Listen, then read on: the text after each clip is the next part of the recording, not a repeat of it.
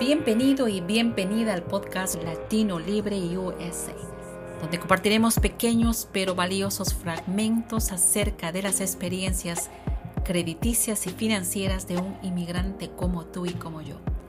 Compartiremos anécdotas y consejos de nuestra gente latina en Estados Unidos. Acomódate y disfruta de estas pláticas. Te recuerdo que Latino Libre USA es un podcast producido por Hispanic Solutions Group.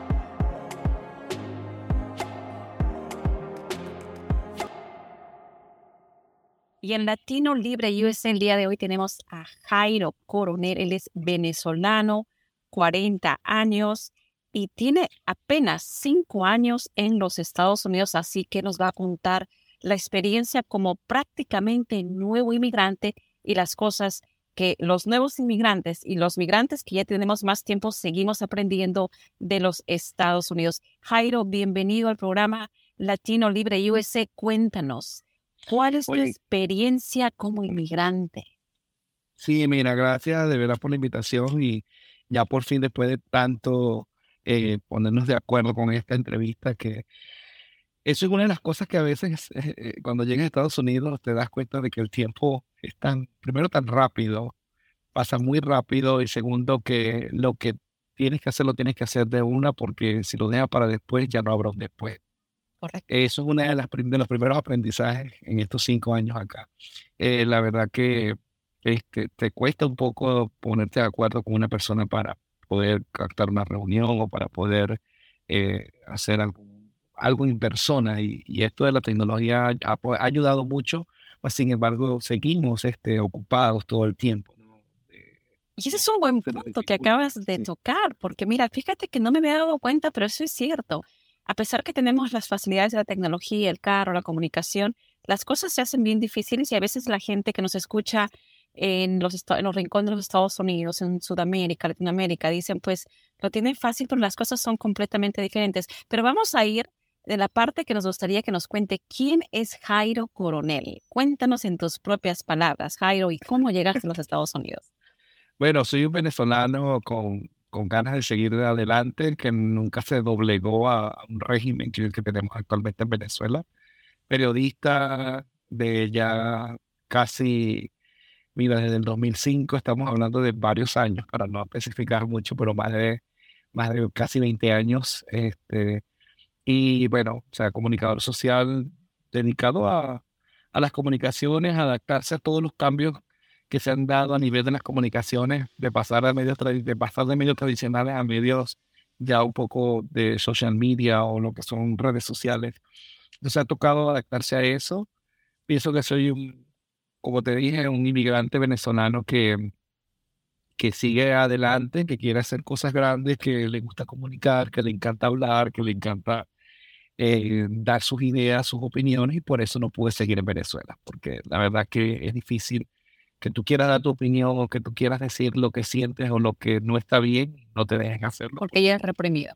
Ya estás reprimido. Entonces, estar acá me ha permitido eso. O sea, a través de, de los canales que tenemos actualmente, hemos podido o he podido expresar, he podido dar mi opinión respecto de lo que está pasando allá.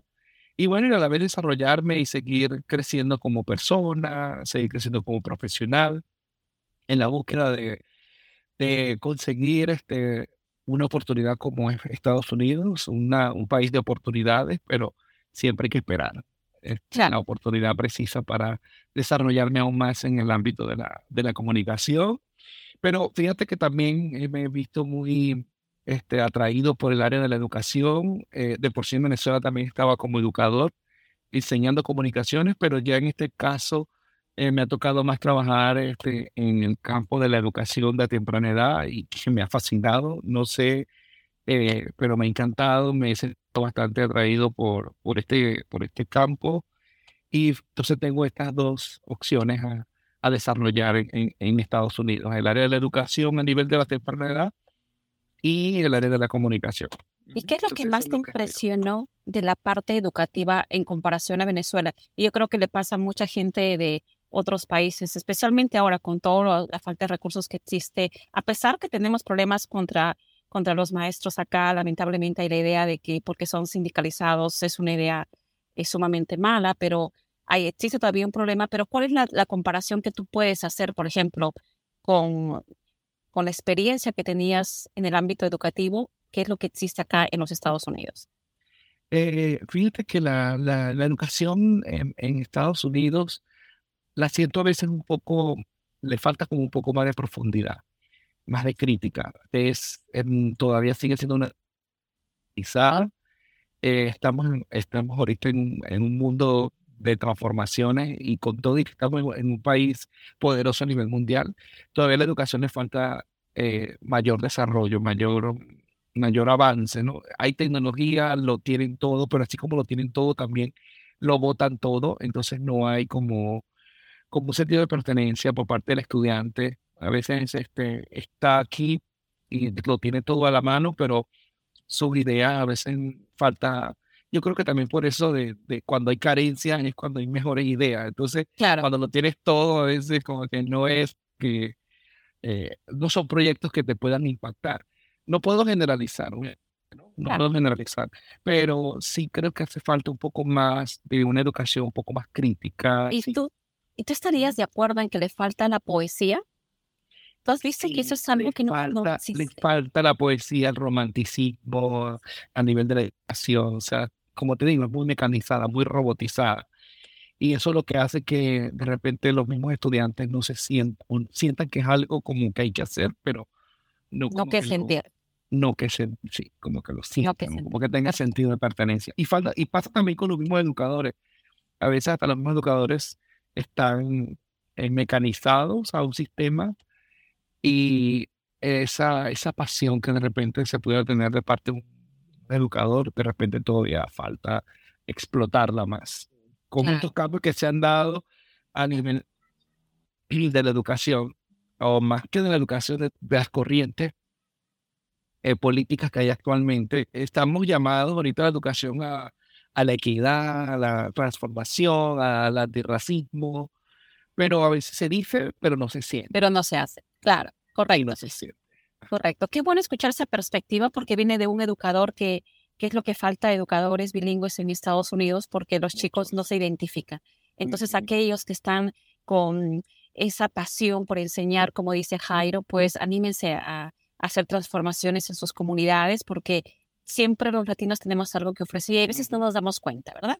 Y no Yo- tener miedo, y no tener miedo, el hecho de que de repente tu inglés no sea tan bueno. Correcto. No, no, no, vale, al contrario, creo que tienes el potencial mayor que es que puedas ser bilingüe y eso hasta la misma, hasta la misma gente de acá desearía tener otro lenguaje y nosotros que podemos hacerlo y los que lo hablan, pero o sea, tienen que entrar, tienen que lanzarse para que puedan, para que puedan avanzar en su idioma y, y, y apoderarse de las escuelas para dar eso que nosotros tenemos como bilingüales o como latinos, dárselo a los niños y a los jóvenes.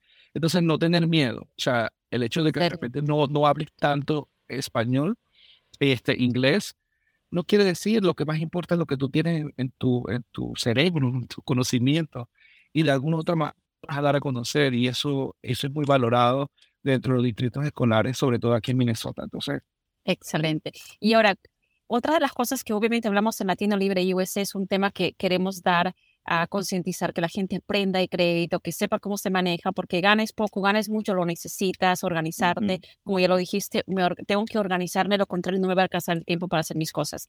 ¿En qué momento aprendiste la importancia del crédito en los Estados Unidos?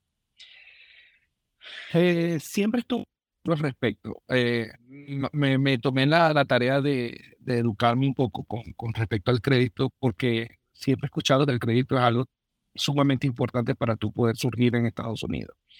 Eh, pienso que a veces uno comete ciertos errores que, bueno, de repente, eh, pero obviamente, o sea, uno aprende de los errores, ¿no? Que en esto de, de hacer crédito, entonces a veces piensas que montándote en un carro, un lease de, eh, de un dealer en un lease, cuando ya agarras tu Social Security y que te ofrezcan a una a un porcentaje o un interés muy alto, pero igual vas a ir haciendo crédito. No, al contrario, te estás echando una señora endeudada Correcto. estás trabajando para pagar el carro Correcto. y tu crédito no sube tan rápido. Sube más con una simple tarjeta de Target que tú te saques y comiences a, a, mo- a moverla. Es suficiente para tu ir haciendo crédito, quedando siempre bien con la tarjeta de crédito, Correcto. quedando siempre bien con tus pagos. Este es lo que te va a hacer subir el crédito, pero no meterse en una deuda de un carro o caer en esas ilusiones que mucha gente que, ay, que el carro último modelo Sí. es un inmigrante que está llegando y tú no te puedes poner por ahora al mismo nivel de una persona que vive aquí. Porque tener un carro nuevo no te hace ni más ni menos. A veces, No te define. Claro. Sí, a veces la gente cae en esas apariencias que lo que hacen es estar endeudado y ya lo que te toca después es devolver tu carro. Gracias a Dios no caí en ese problema. Porque lo acabas de decir, no te educaste. Entonces eso es Sí. importante porque Sí. yo creo que eh, de todas las personas, la gente es muy cautelosa, ¿no? No se mete en crédito, pero tú te metiste en crédito, pero construiste el crédito Correcto. para que te favorezca, porque puede ser hasta contraproducente para mucha gente que diga, bueno, hago el crédito y me compro un carro que no sabe, no hace la tarea. Tenemos un video en, en YouTube para que nos escuchen cómo comprar un carro sin endeudarse, porque Exacto. todo, el- yo creo que el 95% de papeles que vemos cuando veo el reporte de crédito de la gente sale deudas, que yo no lo puedo creer. He visto hasta deudas del 31% de intereses en carros. Horrible. Y son préstamos que la gente obtuvo sin siquiera conocer todo el proceso. O sea, aprendamos, hagamos la tarea. Y ahí viene la otra parte, porque como tú acabas de decir, tú eres un comunicador. Y un Sí. comunicador que se puso las pilas y dijo, mira, ¿sabes qué? Yo quiero mostrar y enseñar algo. Y creaste un modelo y creaste un programa fabuloso, precioso, hermoso, que se llama Rompiendo el Hielo. ¿Por qué le pusiste Rompiendo el Hielo, Jairo? Y cuéntanos, ¿cómo nació esto? Rompiendo el hielo porque cada vez que tú vas a, abordar a alguien, lo primero que haces es romper el hielo con esa persona para que se sienta en confianza, para que pueda expresar lo que realmente está sintiendo. Entonces, rompo el hielo con las personas que van a mi programa, eh, eh, abordándolas primero en el punto de vista, yo diría que a nivel de emprendimiento, alguna parte personal, no muy profunda, porque no todo el mundo le gusta profundizar en su ámbito personal, pero sí en de qué manera ha ido surgiendo, creciendo. Entonces, ese, eh, esa, esa buena relación, pues ese, ese buen contacto al principio, en lo que permite de que las entrevistas éxito. Entonces, tú rompes el hielo siempre cuando vas a, a conocer a alguien o cuando vas a empezar una, una, una transmisión. Primero tú rompes el hielo saludando, tú rompes el hielo hablando un poco del aspecto técnico, de cómo te miras, te escucha, no te escuchas. Entonces, ese tipo de cosas tan simples son las que hacen que te conectes directamente con esa persona y la entrevista fluya. Entonces, rompo el hielo con eso, rompo el hielo con los... Este, la radio ya es otra cosa. La radio ya es algo más híbrido, donde sale por las redes sociales y sale, si se puede, se, se saca también por el teléfono a través de aplicaciones. Entonces, ya pasa a ser un, un formato híbrido, un formato que, que este, necesitas que la gente te vea y que Claro. escuche. ¿Y cuál es la experiencia más importante? No, no voy a decir más importante porque yo, yo sé que eres un comunicador y como comunicador social sabes que cada entrevista es importante, pero ¿cuál es la entrevista que te, que te conmovió más como inmigrante? Oye, no ha sido tantas que he tenido. Sí, pero eh, no, hasta en este momento no tengo una en particular. Eh, me agarras así como que, uff, No te preocupes porque así es, así es en Latino Libre USA.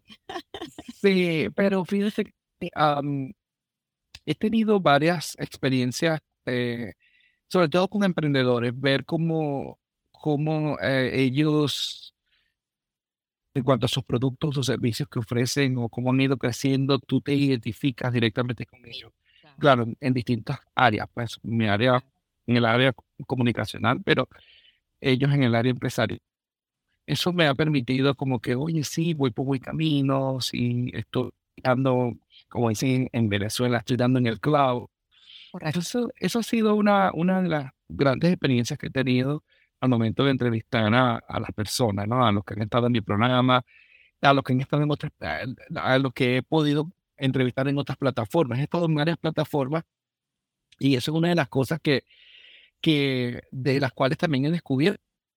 Mm, nosotros, o por lo menos en mi caso como comunicador, eh, soy yo, o sea, es Jairo Coronel y que estar en cualquier plataforma y no soy, no me identifico como una plataforma. O sea, eh, no solamente estoy rompiendo el hielo, puedo estar en otra plataforma y dar de mi, de mi producto que soy yo como marca. Entonces eso también ha sido un trabajo de, de crecimiento y de... Y de consistencia. sí, y de entender que nosotros como personas, eh, con nuestra propia identidad, podemos hacer una marca y podemos estar en cualquier lugar, siempre la gente se va a acordar de ti como marca. Creo que con es eso, ¿verdad? Es recurrente, consistente, es la perseverancia. Y yo da la razón cuando dice, sabes que me caí, me levanté y yo pensaba que ya no podía más. ¿Tú qué le dices a esos emprendedores en los medios?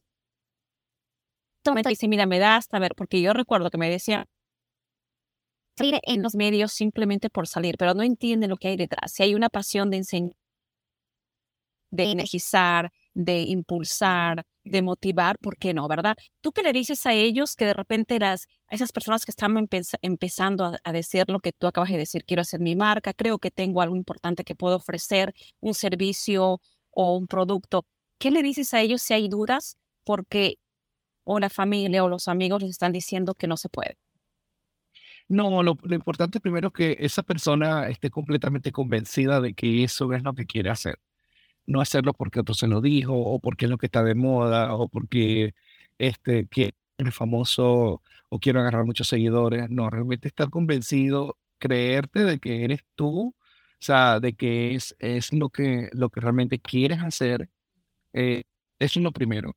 Ya lo segundo es, yo diría, y es una recomendación que le hago para que seas cada día mejor, y si es posible, cada, cada día mejor que yo, mejor que cualquiera de los que estamos en, en la social media o en, esa, o en la televisión o en la radio, que no dejes de no dejes de, de informarte, eh, trata siempre de estar al día con lo que está pasando, porque a veces la gente quiere hablar cualquier cosa y, y los medios no son para cualquier cosa, porque lamentablemente los medios este, llega a cualquier persona que decida tomar un teléfono o decida encender una radio o encender una televisión. Y tú no sabes si esa persona está esperando de ti algo que le haga feliz o algo que lo, que lo nutra de conocimiento y tú vas a hablar cualquier cosa. Entonces, siempre tener en mente de que yo no voy a la radio o yo no voy a un medio o a una red social a hablar cualquier cosa, porque la gente necesita necesita seguir, eh, o sea, necesita alimentarse de información. Correcto. Y eso es lo más interesante. Perfecto. ¿Cuáles son los sueños que tienes, Jairo? Oye, mi sueño, bueno, este, primer, larga vida. que de larga vida es, es, uno de mis, mis sueños y creo que el de todos. Eh, segundo, eh, bueno, reunificar a mi familia. Realmente es un, es un deseo estar un poco más reunificado con, con mi familia, que mi familia siga también en, la, en el mismo crecimiento. Eh, bueno, estar en paz, en tranquilidad, es uno de, los sueños que todos también queremos. O sea, fíjate que lo más importante es sentirte, sentirte bien, sentirte en paz, sentirte en tranquilidad, eh, ayudar a la eh, dejar una huella en el camino, no pasar por el mundo por pasar. Creo que es uno de los sueños que debería uno tener como, como persona. Y ya en el ámbito material, bueno, seguir creciendo como profesional, eh, después de un largo camino y de, altos y bajos, eh, afianzar más el idioma del inglés, porque el inglés es algo que es indispensable, es importante. Eh, y si tú te enfocas en seguir trabajando, en seguir esforzándote, en algún momento lo logras y, y, eso te va a abrir más puertas de las que ya te ha abierto. Entonces, eso es una de las cosas que también tengo como parte este, de mis sueños, pero tengo muchos sueños. Lo sé, lo sé. Y fíjate que yo cuando, cuando, cuando escuché tu, la, recuerdo el nombre de tu, de, del programa Rompiendo el Hielo. Yo pensé que, que lo pusiste porque acuérdate que vivimos en el estado, la gente que nos escucha en Minnesota, los estados más fríos, y decía, bueno, quiere romper el hielo porque va a hacer que el invierno se haga más caliente para todos, más caluroso, más amable. Así que... Y sí con nota, sí con nota, efectivamente sí con nota, porque cuando este, rompes el hielo con alguien, estás, calientas el momento y, y, sí, efectivamente, pero todo es, todo es, todo es marketing, ¿no? Tú, fíjate que tú te viste atraída porque dijiste, ah, pero él, él este, está rompiendo el hielo porque estamos en Minnesota. Correcto. Entonces, efectivamente, se, se está logrando un objetivo. Perfecto. El día de hoy hemos aprendido con Jairo organizarse, aprender el inglés y la perseverancia. Jairo, muchísimas gracias por acompañarnos en Latino Libre USA. Tu despedida para toda la gente que nos oye. Oye, de verdad a todos a seguir soñando, a seguir creciendo, a seguir esforzándose, eh, a no dejarse este, minimizar por nadie en absoluto. Eh, no acepte las, no, no, no, no dejes que las críticas o, o los comentarios te, te, afecten, no lo tomes a lo personal, más bien hasta, hasta el loco, relájate, porque estamos en un, en un proceso de aprendizaje, porque somos inmigrantes. Nos tocó empezar, yo no digo de cero, sino que nos, nos tocó empezar una nueva etapa de nuestra vida. Y eso este, cualquiera no lo hace. Nadie sale de su confort. Entonces es difícil salir de su confort y cuando sales al principio es complicado. Entonces no permitas que nadie, nadie te señale, que nadie te, critique porque si dijiste mal la palabra así en inglés y se van a reír de ti, hazte caso omiso a eso y sigue esforzándote para seguir creciendo como ser humano, como inmigrante latino y que dejamos tú sabes que los latinos dejamos siempre huellas imborrables en cualquier cultura del mundo. Así es. Muchísimas gracias, Jairo, por, uh, por el, todo el tiempo que te has tomado con nosotros. Conmigo, amigos, será hasta el próximo episodio Latino Libre USA. Gracias. Gracias a ti. Bye. Chao. Bye. Gracias por habernos acompañado. Síguenos en todas nuestras redes sociales. No te olvides de suscribirte a este podcast y activar tus notificaciones para que te enteres de cuando subamos un episodio nuevo y aprendamos juntos sobre la vida crediticia de un inmigrante como tú y como yo. Hasta la próxima.